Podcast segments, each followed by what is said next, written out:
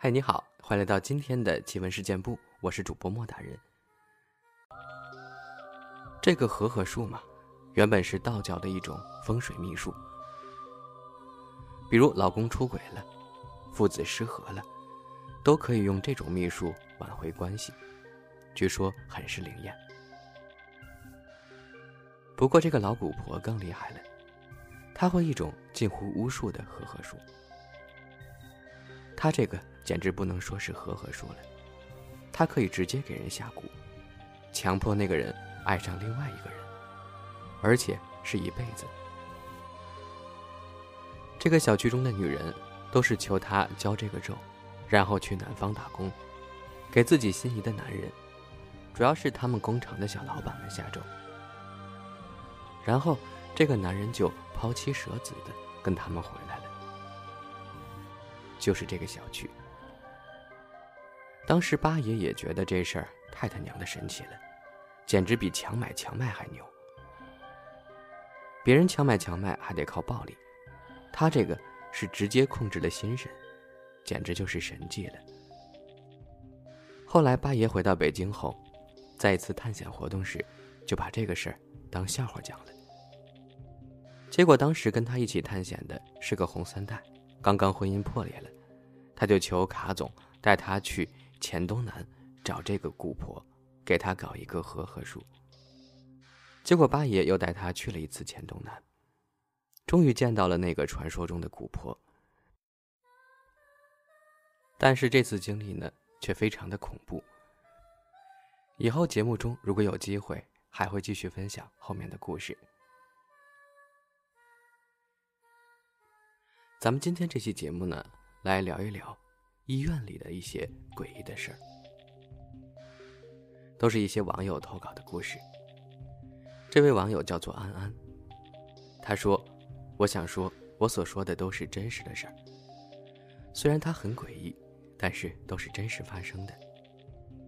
我是一个临床医生，在北京一家二级医院的临终关怀科工作，目前已经工作了六年。”我所在的病区非常的破旧，我估计我这一生中再也不会遇到比它更破旧的地方了。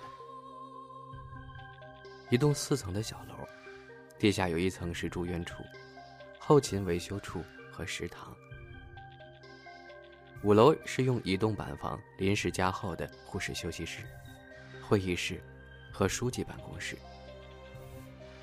楼的一层和二层是门诊。三层和四层是病房。这栋楼已经有十年没有装修过了，门和门框的木头都已经糟烂了，墙壁上斑斑点点，有病人的痰液、呕吐物、尿液，甚至还有血液。而这儿的病人呢，平均年龄八十五岁。如果有七十多岁的病人，我们就会觉得好年轻啊。这些病人都是脑血管病后遗症的患者，大部分人都是植物人，肢体蜷缩的躺在床上，插着胃管用来吃饭喝水，插着尿管用来小便。虽然这些人是这样的，但是他们通常都会活很久，而很多会说话的病人，却会发生各种各样奇怪的事儿。先说说我的一位病人吧，一个膀胱癌的老太太，在我们这儿反反复复住了很多年。最后一次住院，周五下班时还一切正常，等周一上班的时候就被限制在了床上，因为这老太太疯了，指着尿管说床上都是蛇，墙上房顶上有一个女人，在四处磕头。我觉得莫名其妙，赶紧请了精神科的来会诊，也不能明确的找出原因，说是有幻视和幻听。结果三天之后，老太太就死了。还有一个老头姓于，和弟弟一起住在我们病区。老于是一个脑梗后遗症的患者，平时一句话也不说，四肢瘫痪，带着胃管和尿管。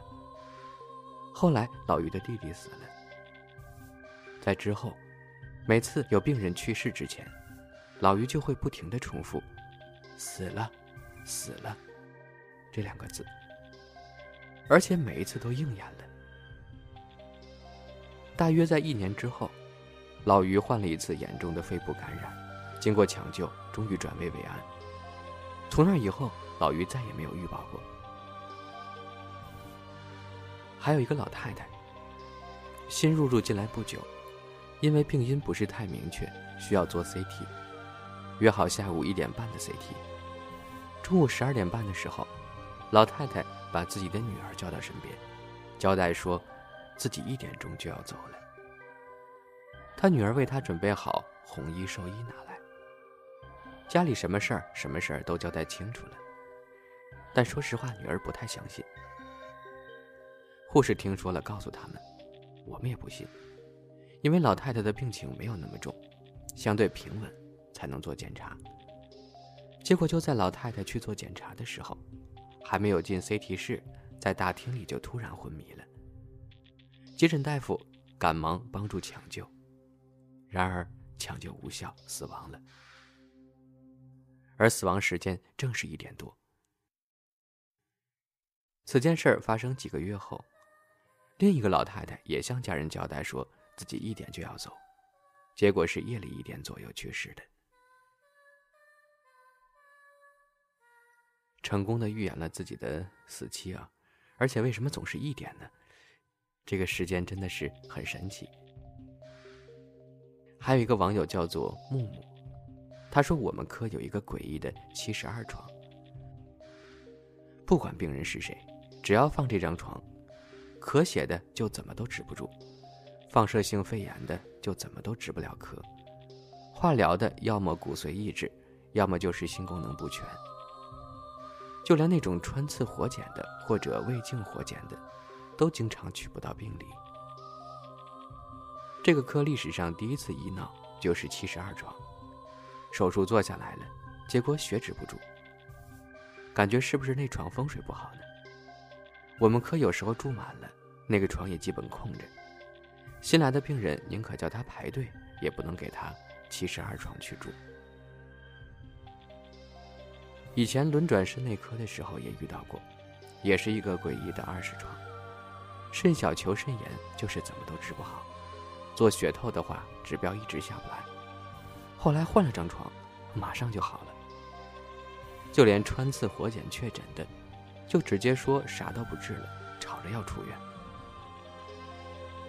后面跟朋友闲聊时，他也一脸惊奇地说：“他们那儿也有一张，这样风水很不好的床。”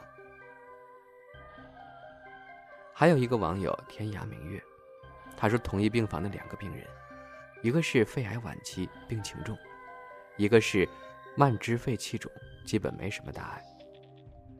肺癌晚期病人本来已经不进食，处于嗜睡状态了，我们都觉得他可能很快就要死亡，病危也交代了。然后有天，慢支病人忽然不省人事，生命体征都很平稳，赶紧查血气，又请神内科会诊。正忙着的时候，肺癌病人就不行了，急忙去抢救，然后抢救无效死亡。肺癌病人死亡以后，慢支病人居然醒来了。第一句话就是：“他们叫错人了，叫错人了。”这句话让我们所有的医生都毛骨悚然。是不是有鬼差来抓人，抓错了？先把这位好的病人抓走了，一看不对，又送回来，把那个肺癌的又带走的，真的好像《新白娘子传奇》里面的桥段。网友女王宝宝，他说：“我始终相信世界上是有灵魂的。”一次值班的经历，算是印证了。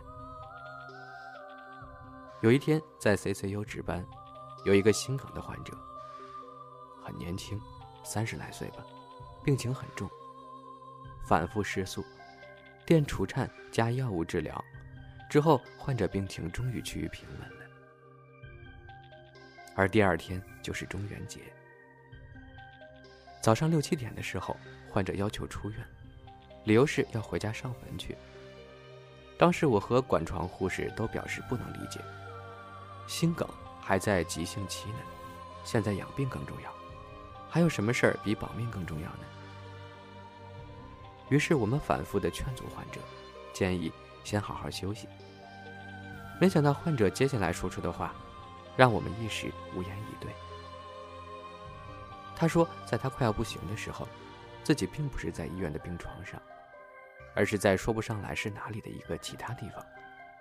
当自己正要跨过一道门的时候，他已经去世了的母亲突然出现，拦住了他，并且和他说：“你先别走，等等你爸。”他父亲还健在呢。话音刚落，他突然就醒了，这才发现医护人员正围着他抢救呢。作为医生，我的胆子虽然不小，但是听了这话，也是脊背发凉。至于患者到底出没出院，我就不得而知了。因为八点交班以后，我就下夜班了。网友诗诗，他说：“就说说我姐夫讲给我的故事吧。那时候他刚刚去医院工作，有天晚上值夜班，据说当时是快过年了。”所以整个科室连带病房都比较空。他在心脑血管科，本来床位也不是特别的抢手，能出院的都给办了出院手续。于是那天晚上，特别的清静。当时护士站有两个小姑娘，算上我姐夫应该是三个人。我去过他们科室，有个医生的休息室。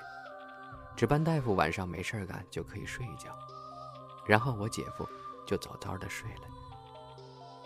结果大半夜两个小姑娘来敲门，吓得声音都在抖。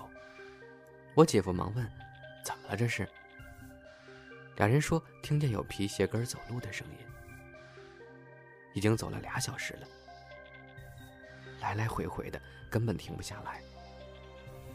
当时我姐夫没以为是怎么回事就说出去陪他们待一会儿。结果他出来之后，确实听到有人来回的走，就是从尽头的楼梯口一直走到厕所，再走回去。皮鞋跟儿呀，大晚上的那得多响啊！然后我姐夫就问：“谁呀？”接着，那个脚步声就停了一下。过了一会儿，又继续开始走。两个小护士已经吓得不行了。然后我姐夫就说，要去看看，说不定是哪个病人或者家属梦游呢。然后他就拿着一个某药厂赠品的小手电走了一圈，然后什么都没发现，就感觉那鞋跟的声音一直在耳边上。后来，大家都不敢睡了，就在护士站一直待到天亮，直到快天亮的时候。那个脚步声没了，大家还是不敢去睡。早上查房的时候，就问病人，有没有人昨天晚上在走廊里。结果有几个病人说，他们也听到了那个奇怪的声音。再后来，他们去了前一天因抢救无效死亡的一个病人的病房时，发现他床底下有一只没有被带走的皮鞋。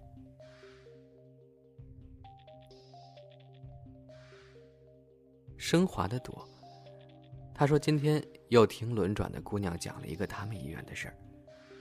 以前他们科里住了一个姑娘，也就三十来岁不到吧，癌症晚期，很可怜。偏偏又是个孤儿，从小由爷爷奶奶带大的。男朋友得知她得了重病，直接再也没来看过她。总之，很是凄惨。科里的护士也都知道这个女孩可怜。”尤其是他的主管护士，可能年纪也差不多，比较有的聊，给姑娘的关怀很多。就在姑娘离世的最后那段时间，护士也没少难过，但终究是无力回天。就在姑娘头七的日子，正好是他的主管护士值班，那时候值班的护士要巡逻上下两个病区，就在护士上楼的时候。感觉冷不丁被什么东西拽住了。据说是还看到了不该看到的东西，然后护士就大病了一场，直接休了一个月的假。据和护士关系要好的同事说，是那个护士自己说的。当天夜里，他看到了那个死去的女孩。女孩说，活着的时候就感觉护士对她好，想让护士再去陪陪她。反正小护士回来之后气色很不好，再没见对哪个病号那么伤心过，真像是被什么给吓着了一样。最后这个故事真的是让我觉得匪夷所思啊！既然是一个这个世界上唯一对他好的人，为什么在死了之后还要来伤害他呢？可能他也不知道人鬼殊途这样的亲近对生人是会不好的。